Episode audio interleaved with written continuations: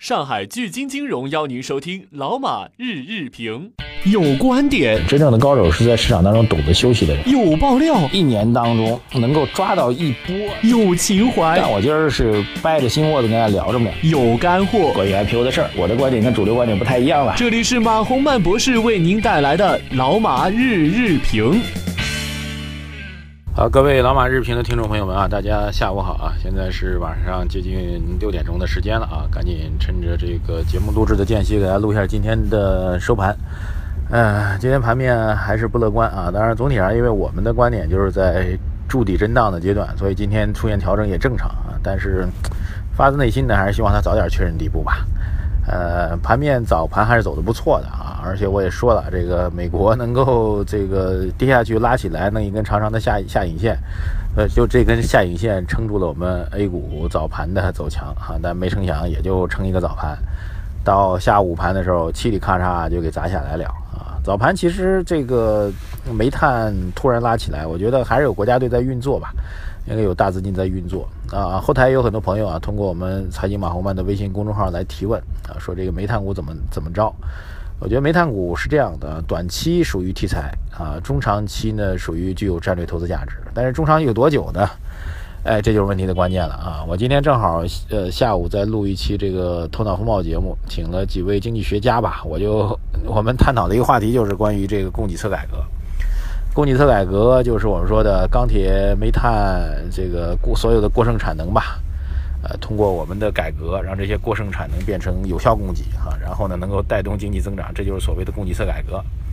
这是从去年十月份开始啊，这个最火的词儿啊，所有人都知道。二零一六年如果要找一个中国经济的正能量的话，那就是供给侧改革；找一个中国经济的负能量的话，那就是美国鬼子加息哈，这两个一正一负跟那儿掐。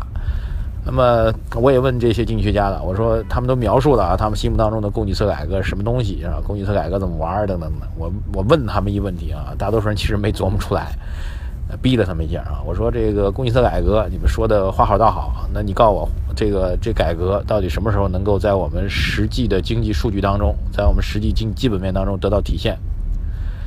哎，我告诉您结论啊，估计您听了之后，这恨不得把手机摔了。最乐观的认为。需要，噔噔噔噔啊，需要三年啊。悲观的人认为需要五年到十年。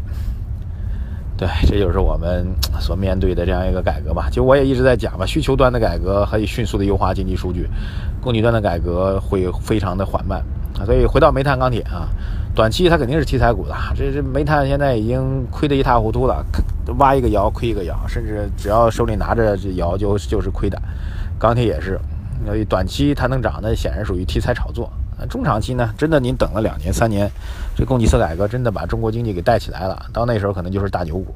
这时间啊，当然专家的话信不信也罢，但是真的没有那么快，好吧？这是我要跟大家交流的事儿吧。然后整个市场趋势显然还是在震荡筑底阶段。啊，对，有一位网友他一直让我给他读他的节目，温亚鹏，我再读一下啊。温亚鹏同志，这个他给了一个点数的预测是在两千七百六十六点，两千七百六十六点啊，他有他自己的预测的方法啊，我就不公布了。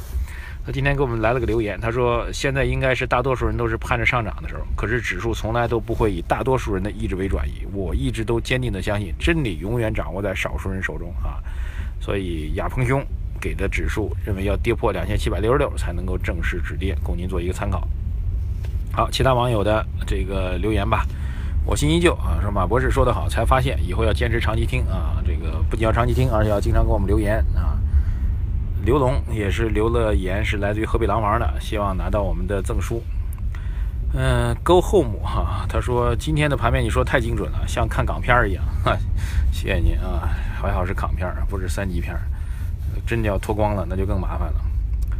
呃，这位是 Go Home 呢，是陕西宝鸡的一小峰。他说：“我是一家一千四百人的国企工作啊，在一家一千四百人的国企工作，在外协部门啊，外对外协作部门吧，应该这意思啊。二零一五年到现在，单位的效益是直线下降，附近几家大的国企都一样，都在面临裁员，对一六年的形势很是担忧啊。”追梦者来自于山西长治啊，孙延龙，收到您的留言了。张杰问我明天大盘会怎样？明天大盘咱明儿早上再说，成不？万一今儿晚上有变化呢？对吧？现在的一天一天聊呗。呃，于爱啊，他说想问一个问题：煤炭板块已经跌无可跌了，有些已经跌破净资产了。还有，我发现大盘涨跌的时候它就涨，是不是可以进一点？麻烦你一定要回一下。我刚才已经，我刚才讲的问题就是您的问题，好吧？煤炭板块短期属于题材炒作，中长期有可能会有牛股，但是所有人都要思考的是，这中长期到底是多长？Who know 呢？我也不知道啊。强他说每天都听您节目，请问如何判断大盘底部？通过技术指标还是其他因素？判断大盘底部呢，有多种方法了，但是。啊，包括呃，这个这个，你刚刚说技术指标，包括成交量，包括这个这个心理啊，就常常大家常说的，所有人都崩溃的时候啊，连那您身边最死多的人都开始说这盘子没法看的时候，这就是底部哈。这当然各种标准啊，也有人混杂在一块来弄的啊。但是呃说句实在话，没有人能够准确判断的。呃这么多年啊，你只是翻回头再去看，哎呦，两千八百五十点原来是底，当时谁知道是底的？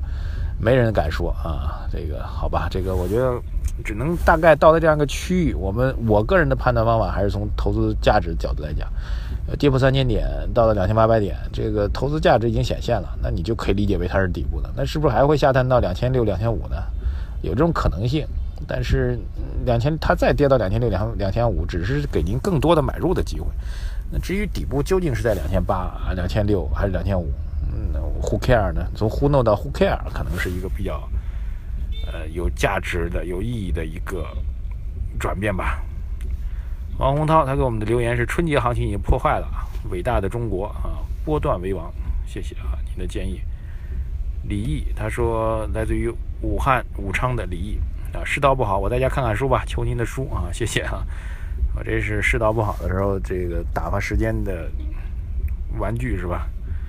费尔文他说说好三千点以下可以补的，今天又没了八个点，是不是这次筑底应该差不多了？我除了说三千点以下可以补，还说过再跌多一百点再补，跌多一百点越越往下跌越补的越多，你还记得吗？啊？还问我今天早上是不是在家录的？听到小孩叫了，还真被您说对了啊！小孩现在放寒假啊，早上起来就在我旁边。爱君如己，这提出批评的，那老马我鄙视你，我延长你五岁，你怎么知道我我哪年的呢？我一直都支持你啊，不光每天听你的节目，还义无反顾的投票投票投票，参加你的节目，跟你要了两次签名的书，节目里也答应了，可至今没有踪影，心灰意冷啊。节目里听到不少人都收到书了，猴年马月能够收到吗？今年是猴年啊，等到马月我给您寄过来哈。开玩笑啊，前一段我们的书断档了啊，断档了，就是我们有两个工作地点啊，一个地点的书断档了，然后另外一个工作地点的书运过去需要时间，呃，现在这一批书刚刚运过去，然后正好呢公司呢最近又在调整这个办公的座位，所以呃前前几天集中发了一批，但是最近两天又停下了啊，这很抱歉，我会督促他们尽快发的。这位爱君如己啊，我们。嗯，这个，呃，就是来自于哪儿的？来自于郑州的王爱军啊，我已经把您这个短信，呃，直接转给我们工作人员了，应该他会搞定的，谢谢您。好，影来自于包头，内蒙古包头的王影一直在学习，希望拜读，客气啊。双，他留了两个言，第一个言叫马红曼，第二个言叫储储蓄罐啊。我跟这个那个储蓄罐有关系吗？肚子有那么大吗？我？OK，最后一个问题啊，这个阳光灿烂下的小幸福，他说我一直交易银行股，昨天又看了央行研究数字货币，查的资料没怎么懂，他请我解读一下，顺便问一下对银行股有什么影响？嗯，对大盘有什么影响啊？您说的这个什么央行研究数字货币这个东西我没看到哎，我不知道您说的什么资料。银行股其实是跟宏观经济关系最为密切的啊，宏观经济好的时候，银行一般都能好；那宏观经济不好的时候，银行一般很难起来。虽然这个态度您判断的话，至少短期，啊，当然这个中长期的价价值投资银行股是会受到基本面的制约，但其实很多银行股其实又跌破净资产了啊，所以从这个分红投资角度来讲，短期还是有反弹机会的。换句话说，市场企稳了，能够走一波机会，呃呃呃，告诉大家一个，就是市场走稳了，呃，心态恢复了，那所有跌破净资产的股票都会到净资产以上，对吧？这个其实是一个比较确定的投资机会，大家可以关注一下。好的，今天先聊到这里吧，谢谢大家啊！我们所有的留言都会通过财经马红漫的微信公众号来跟大家来发布，希望大家关注我们的微信公众号啊！我们的微信号现在已经有几万人了，我们也会有不断的新的福利送给大家，谢谢大家，再见。